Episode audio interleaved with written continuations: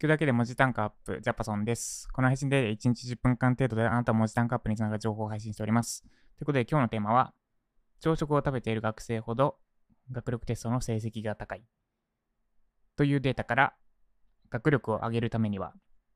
朝食を食べるべきやだが導き出せるかどうかです。めっちゃ長いですね。朝食を食べているほど学力テストの成績が高いというデータから学力を上げるためには朝食を食べるべきだと言えるかどうかです。え朝食食べると学力が上がるみたいなのを、みたいなのかな？をテレビとかメディア、何らかのメディアで見たことがあるはずです。で、これで果たして、じゃあ学力上げるためには朝食食べるべきだって言えるのかどうかです。で、結論としては言えません。なぜならば、朝食以外の要因を排除できていないからです。これ厳密に朝食食べると学力が上がるっていうためには、ただのアンケートじゃなくて実験する必要があります。結構壮大な実験です。何百人か、それなりの規模の信頼できる数の生徒、学生さんを集めて、で、めちゃくちゃランダム、めちゃくちゃランダムっておかしいですけど、ちゃんとランダムに、えっ、ー、と、グループ、2つのグループに分けます。で、その2つのグループを、なんだ、全体総和として見たときに、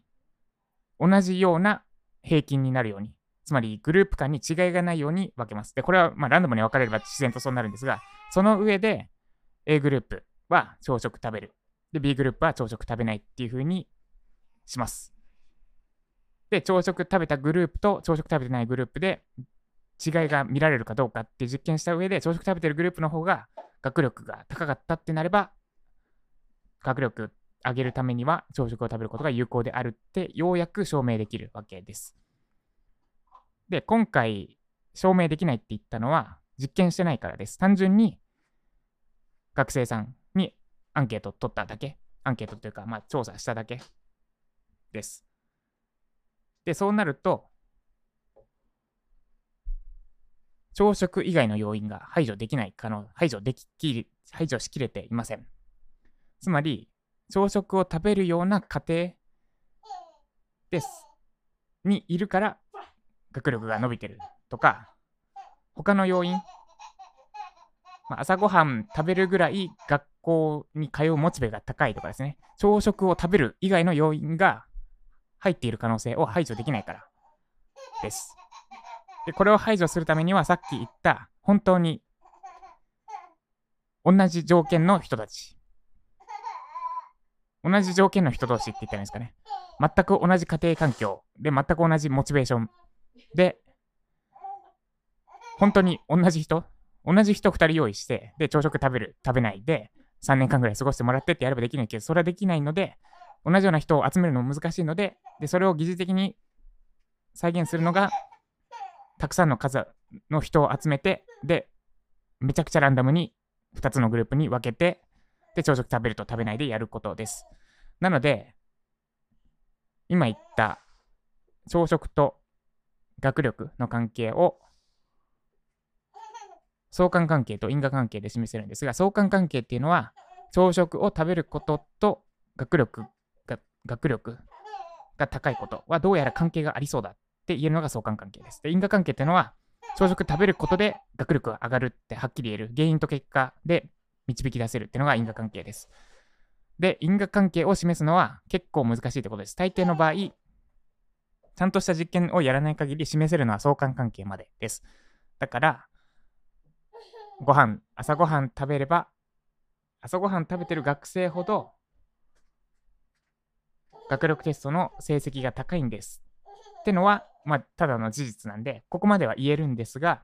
学力伸ばしたかったら朝食を食べましょうはちょっとずれてる。そこまではデータから示せませんってところです。この辺の違い、ぜひ意識してみてください。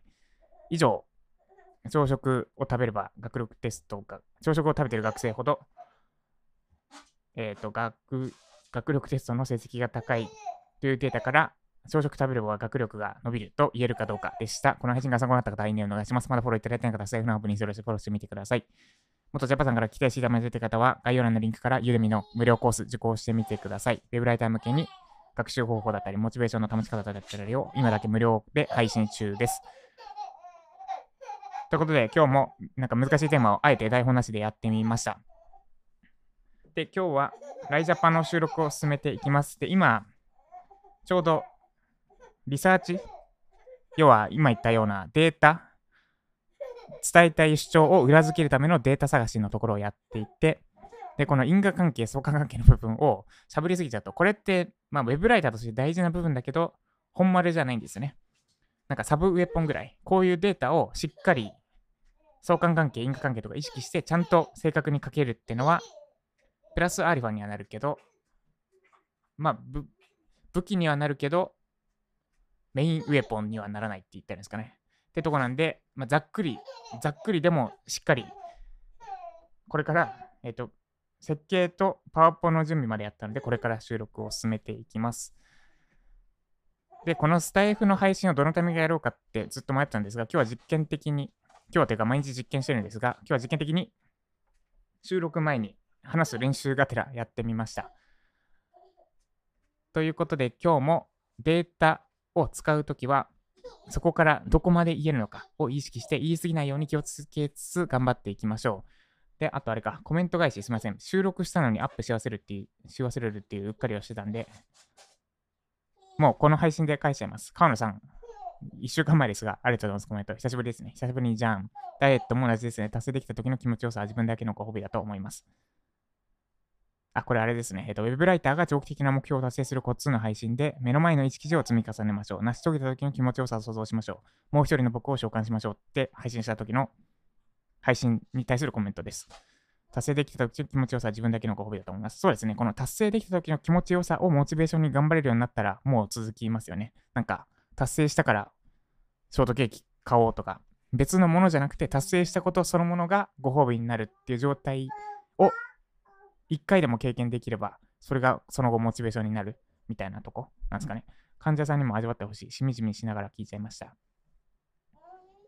そうですね。なんか、ダイエットって難しそうですね。ウェブライティングより難しそう。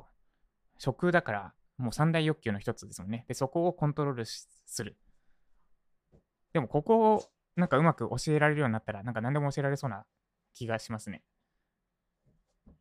や、でも難しそうだけど楽しそうだなって思います。その、食事に関する教育っていうのかな？トレーニングっていうのか？闇ジャパ私の頭にも来てくれないかなあ、これはですね、闇ジャパは便利なんですけど、召喚すぎると、なんだ、本当の自分が病み始めるっていう闇があるので、使い方要注意です。で、あと、多分、闇ジャパは自分に対してやるからセーフだけど、他人にやったら多分、なんだろう、パワハラじゃないけど、なんとかハラスメントになりますね。なんで、川野さんはぜひ闇川野さんを召喚してください。ということで、以上、コメント返しプラス今日の配信でした。コメントいただければこうやって配信で返していきます。ちょっと、すいません。7日間空いちゃいましたが、なるべく、なるべくというか、多分配信を分けると忘れる、もしくは忘れるリスクが高いので、もう配信の中で一緒にコメント返しもするようにします。ということで、